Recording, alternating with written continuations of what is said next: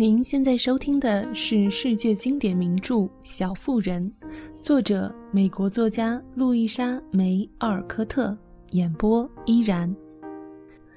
第二十集。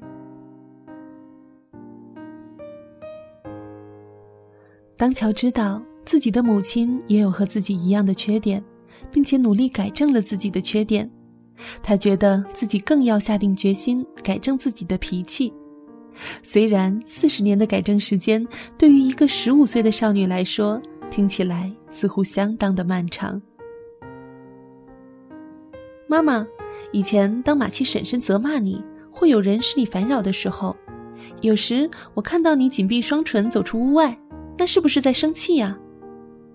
乔问道，觉得经过这番话之后，自己跟妈妈比之前更加亲密了。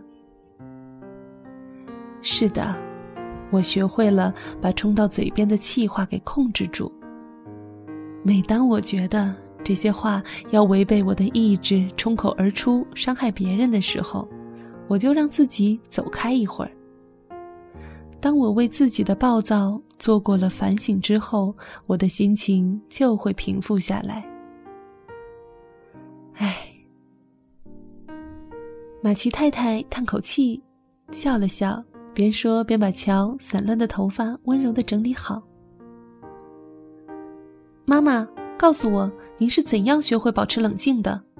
我正是为此烦恼透顶。尖酸刻薄的话总是趁我还没有反应过来就自己飞出我的嘴巴了，就和开闸一样。我就是口不择言，总是要到最后，终于由于自己讲的话伤到了别人，才能停止。告诉我您是怎样做的，亲爱的妈妈。我的好妈妈过去总是帮我，就像您帮我们一样吗？乔插嘴说道，感激的在妈妈脸上轻轻一吻。嗯，但我在比你稍大一点的时候，便永远的失去了她。我有很强的自尊心，从来不愿意在别人面前暴露弱点，让别人可怜我，因此多年来只能独自奋斗。尽管我非常努力，但似乎总是毫无进展。我失败过许多次，乔，并为此洒下无数痛苦的泪水。直到后来，你的父亲出现了，我沉浸在幸福之中。他让我发现，做好一件事并没有那么的困难。但后来，当我膝下又有了四个可爱的小女儿，而家中又突然天降大祸之时，我的老毛病又犯了，因为我天生缺乏耐性，看到自己的孩子没有吃穿，心里便煎熬烦躁的厉害。哦，可怜的妈妈，那么是谁帮助你度过了难关的？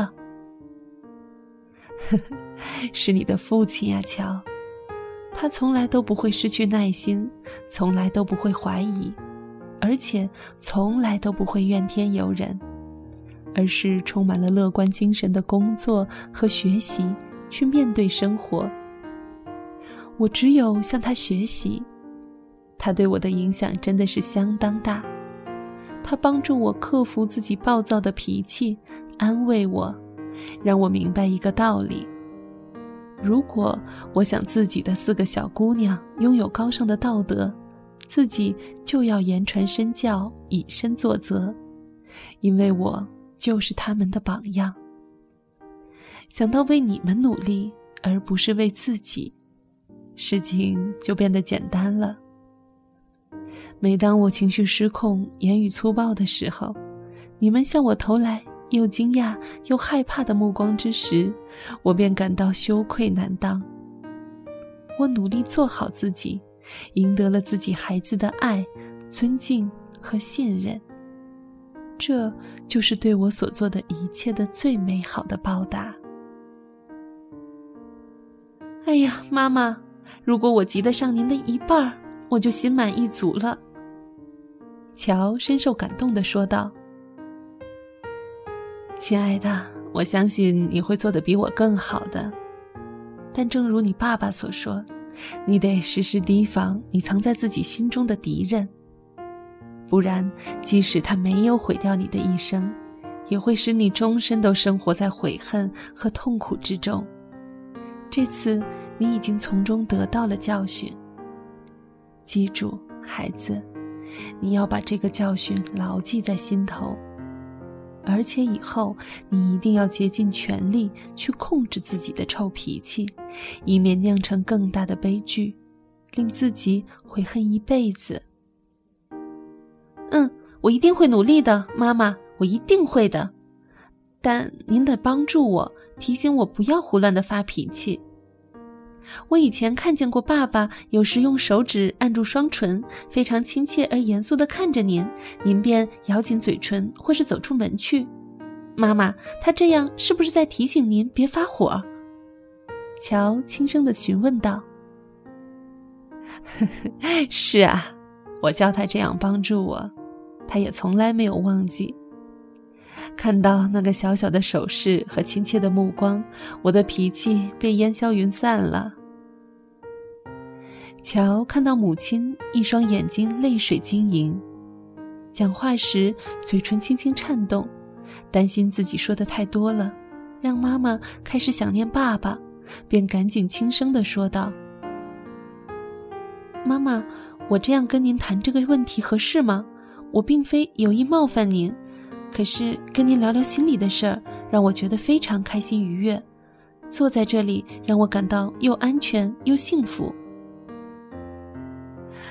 我的乔，你当然可以尽情的向母亲倾诉衷肠。我的女儿向我说说心里话，并明白我是多么爱他们、关心他们，这对我是最开心、最骄傲的事情啦。我以为自己讲的话让您觉得伤心了呢。